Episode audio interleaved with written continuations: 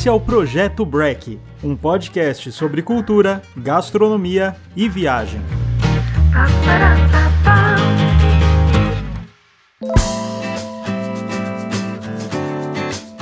Olá, sejam bem-vindos a mais um episódio. Eu sou Guilherme Zawit, criador do Projeto Break, e quem edita nossos podcasts é a Gup Comunicação. Nossa convidada é Juliana Ganan, fundadora da Tocaia, uma torrefação de grãos de cafés especiais que fica em Itajubá, no interior da Mantiqueira, em Minas Gerais, e fornece para vários cafés e restaurantes do Brasil. Bem-vinda, Ju, tudo bem? Tudo bem, muito obrigada pelo convite. Obrigado você. Ju, você tem uma história bastante curiosa que passou por vários caminhos e chegou a mestra de torrefação. Foi de engenharia agrícola a um mestrado em relações internacionais em Nova York. Também trabalhou como auditora do BID em Washington, até voltar às origens mineiras em Itajubá e fundar um local especializado em torrefação de café. Conta um pouco como foi essa epopeia, Ju.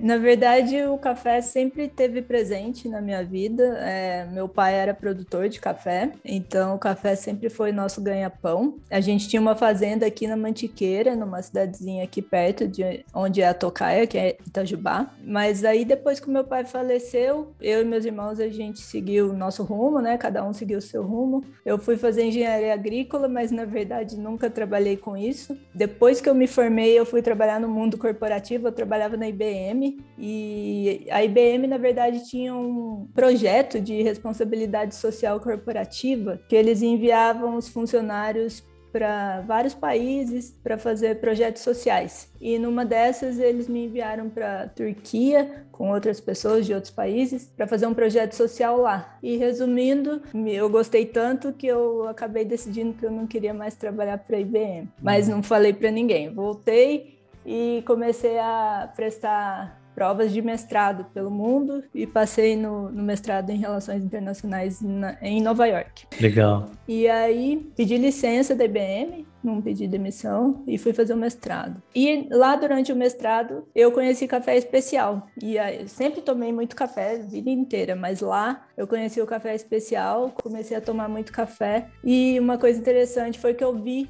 numa das cafeterias que eu sempre ia, uma foto de um produtor amigo do meu pai, de Carmo de Minas, lá. E eu falei, uhum. nossa, como que eu tô tomando café desse cara aqui? E eu nunca tomei o café dele lá em Itajubá, sendo que ele é de Carmo de Minas, uma hora de Itajubá de carro. Então eu fiquei impressionada com a rastreabilidade dos cafés lá. É, depois do mestrado, eu acabei tendo a oportunidade de trabalhar no Banco Interamericano de Desenvolvimento, o BID, em Washington. E aí eu fui tendo respaldo financeiro para começar a me envolver com cursos de café, né? Eu comecei a me interessar por café especial e fui fazendo cursos de café, de barista, de expresso, o que ia aparecendo eu ia fazendo. E ia fazendo cuppings também, tinha cuppings abertos em cafeterias lá, em Nova York também, que eu sempre voltava para Nova York. Era entre 2013 e 2016 eu morei lá. E, e já aí... tinha uma cena forte de cafeterias em Nova York e Washington. Sim, já tinha bastante. É, sempre abria uma por semana, mais ou menos. Sempre tinha novidades. Assim. Era legal porque sempre, eu sempre tinha oportunidade de provar cafés do mundo, mundo inteiro, então deu para expandir bem o, o paladar lá. E aí, eventualmente, depois desses cursos, eu pensei: ah, um dia eu vou trabalhar com isso, quem sabe depois que eu me aposentar. Mas aí chegou um momento que eu comecei a me desinteressar pelo trabalho do BID. Falei: vou, vou antecipar essa decisão. E aí eu resolvi voltar e, e abrir a torrefação. Nesse meio tempo,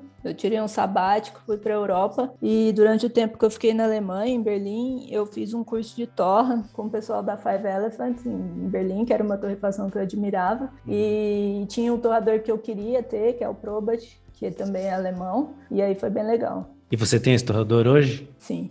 E, Ju, hoje em dia o café vem com muitas informações agregadas, né? Como nota de sabor, produtor e, claro, a torra, como você comentou. Conta um pouco como que é esse processo e qual que é a importância dele. Sim, a torra é a transformação, né? Físico-química do café. A gente basicamente vai aplicar calor é, nos grãos durante um período de tempo. A gente vai controlar isso. Então, no nosso caso, é um torrador de tambor, basicamente um tambor que gira em torno do próprio eixo e com uma chama embaixo. Então a gente vai controlar a chama que a gente vai aplicar e o tempo. E no nosso caso também, e de muitos outros torradores, é, a gente usa um software para isso. Então uma vez que a gente determina uma curva, né? A gente usa uma curva de temperatura versus tempo para aquele determinado grão, aquele determinado lote daquela fazenda específica. A gente tenta replicar o mais próximo possível aquela curva para todo o lote daquela fazenda. E que como legal. que a gente decide essa curva? Provando, sempre hum. provando.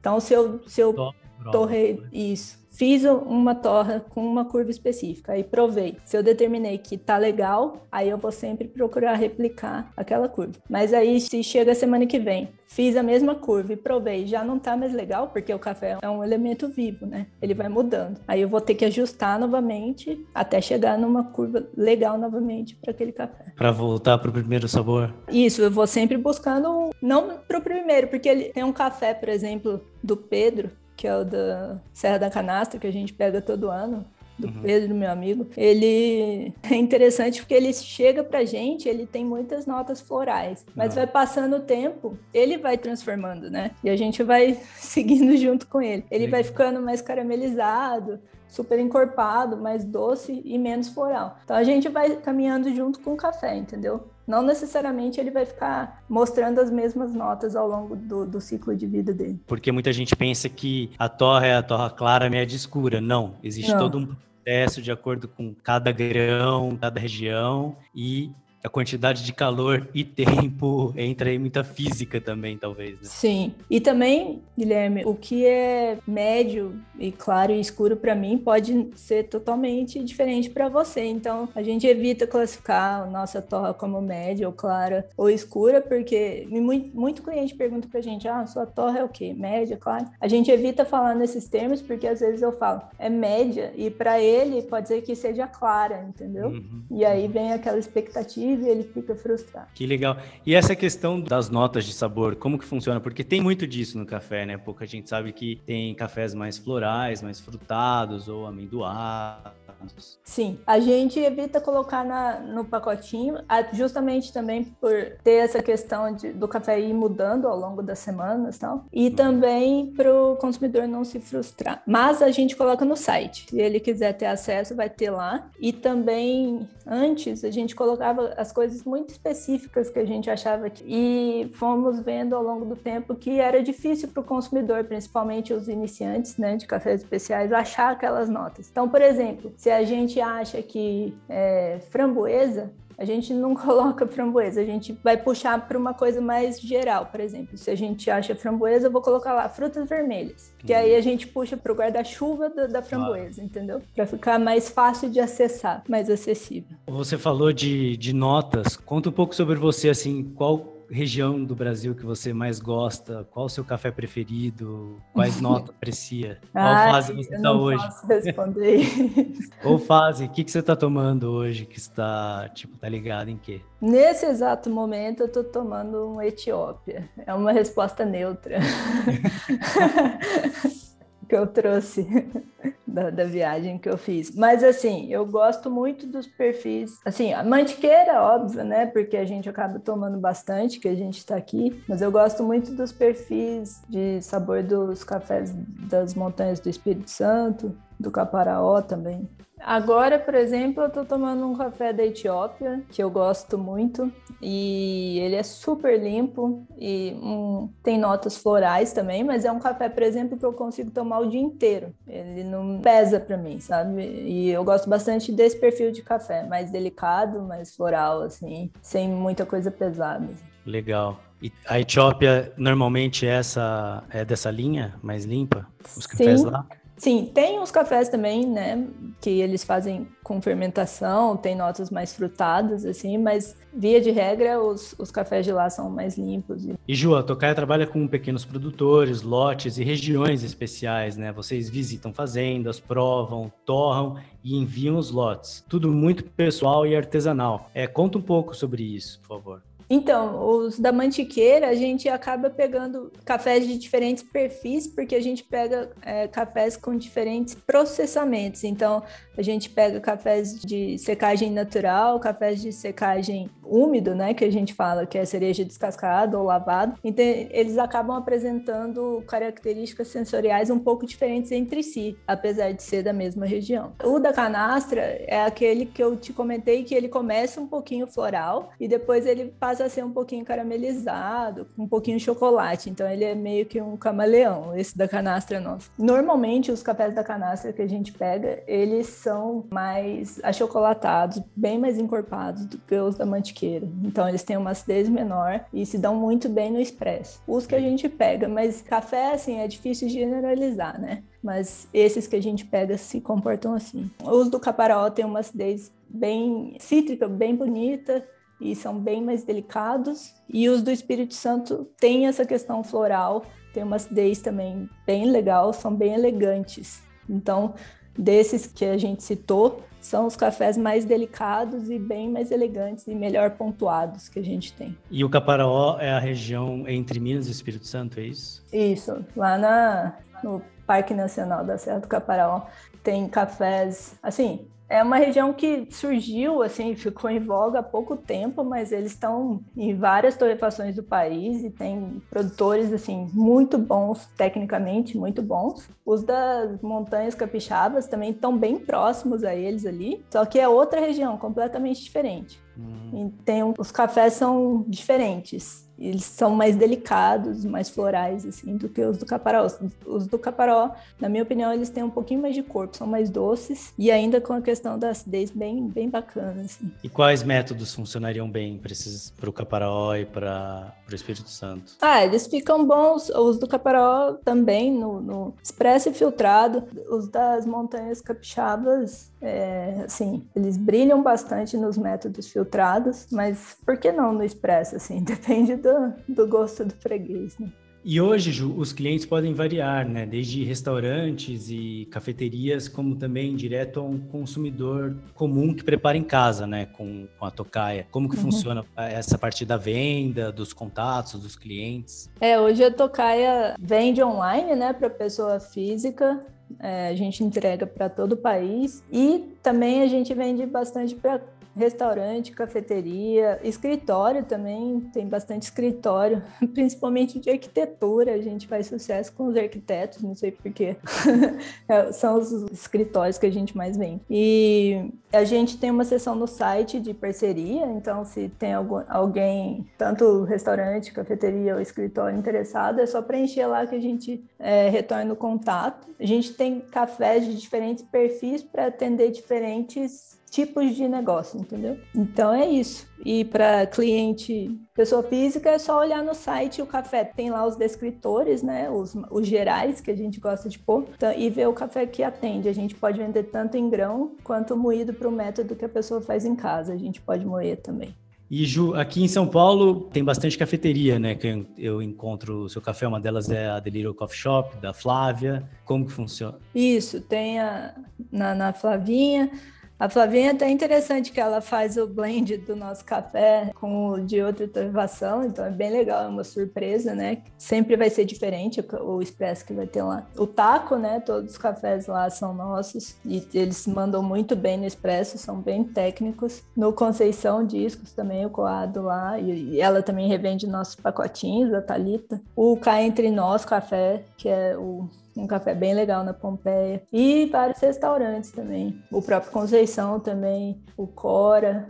Ju, não poderíamos deixar de comentar aqui no projeto Break, né? Cafés da manhã, viagens. Você é mineira, terra da mesa farta e também descendente de libaneses, outra região da mesa cheia, família grande e que não aceita desfeita na mesa, né? Uhum.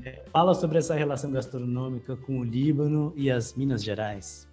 Sim, aqui em Itajubá teve uma imigração muito grande de libaneses, né? Minha família dos dois lados é libanesa e é bem interessante mesmo, né? Que você entra tanto na casa de algum mineiro quanto na casa de algum libanês, você não pode sair sem comer, né?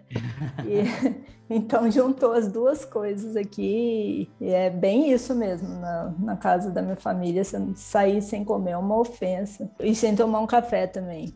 É, mas para os meus pais era café tradicional mesmo, né? Nunca teve esse, esse café especial, nunca pegou em casa. Só sim. eu que tomo mesmo. mas a fartura sim, né? Fartura sim, é. E sempre tem comida típica mesmo, coalhada, rombos, assim, era comida normal pra gente, assim. Meus, meus coleguinhas de, de escola sempre estranhavam, assim, tipo, o que, que é isso?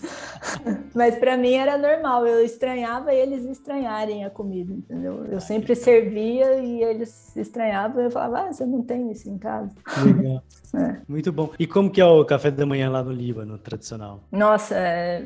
na verdade o café da manhã no Líbano não tem café, né? Quase. É chá. Era chá de hortelã fresca, né? E infusão, né? Era pão pita e uma bacinha com azeite, outra com za'atar.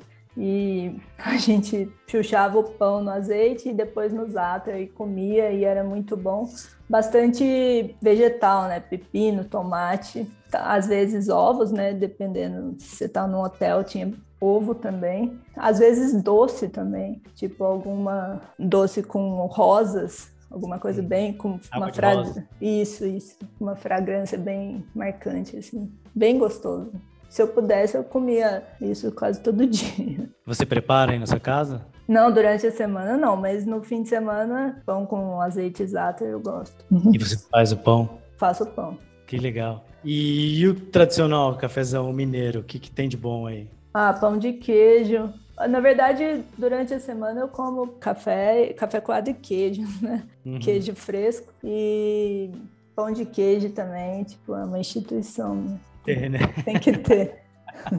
É verdade. É. E Ju, você já viajou bastante por aí, né? Você pode dar umas dicas de cidades e cafeterias bacanas para conhecer? Sim. Bom, cidade com cafeteria legal que surpreendeu para mim esses tempos, assim, antes da pandemia foi Los Angeles, que eu gostei bastante dos cafés que eu tomei lá. E assim, para não ter erro assim, tanto de café quanto comida, eu gosto de Portland. Assim, eles mandam muito bem, tanto em café, nunca tomei, acho que, bom, eu, eu fui nas cafeterias certas, né? Mas eu acho que é muito difícil você tomar um café ruim lá e comer mal também. O que, que em Portland? Come? Ah, não, é que assim, lá eles têm um cuidado muito grande com os ingredientes. Então, tudo é local. Então, eles têm muito cuidado com essa questão de, dos ingredientes, de ser tudo orgânico, sustentável, dos produtores ali da região mesmo, sabe? Eu imagino que antes de viajar você deve fazer uma lista, assim, de cafeterias que você quer conhecer, né? Sim, sim. e além, e Los Angeles, você comentou também o que está rolando lá? Das cafeterias? Uhum. Então, em Los Angeles, eu gostei da Day Glow, da Conocente e da Verve, que tem, acho que tem mais de um lugar lá. E também tem várias pequenininhas que estão abrindo também depois da pandemia, que eu ainda não fui, mas tenho certeza que tem coisa boa acontecendo lá. Você falou de Portland, você chegou a assistir aquela série que chama Portlandia? Assisti, que eles perguntam o nome da galinha, né, que eles vão Sim. comer. E foi lá que começou essa febre do, como você comentou antes, da, da nerdice do café? É, tem uma briga, né, se é Portland ou é Seattle, mas é entre as duas ali, é bem pertinho. E Ju, o Projeto Break tem uma playlist no Spotify onde todos os convidados escolhem uma música para fazer parte dela. Qual som não pode faltar para você e por quê?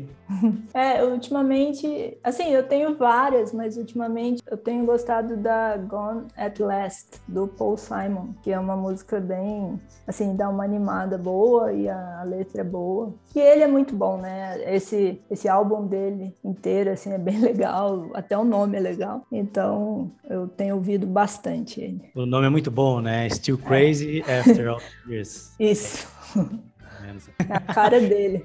É, continuemos loucos, né? E apaixonados por tudo que fazemos na vida. Essa é a intenção. Exatamente. Pessoal, curtam, comentem nas páginas do Projeto Break no Instagram, YouTube e Spotify. Valeu, Ju. Até a próxima. Obrigadão. Até a próxima. Obrigado a você.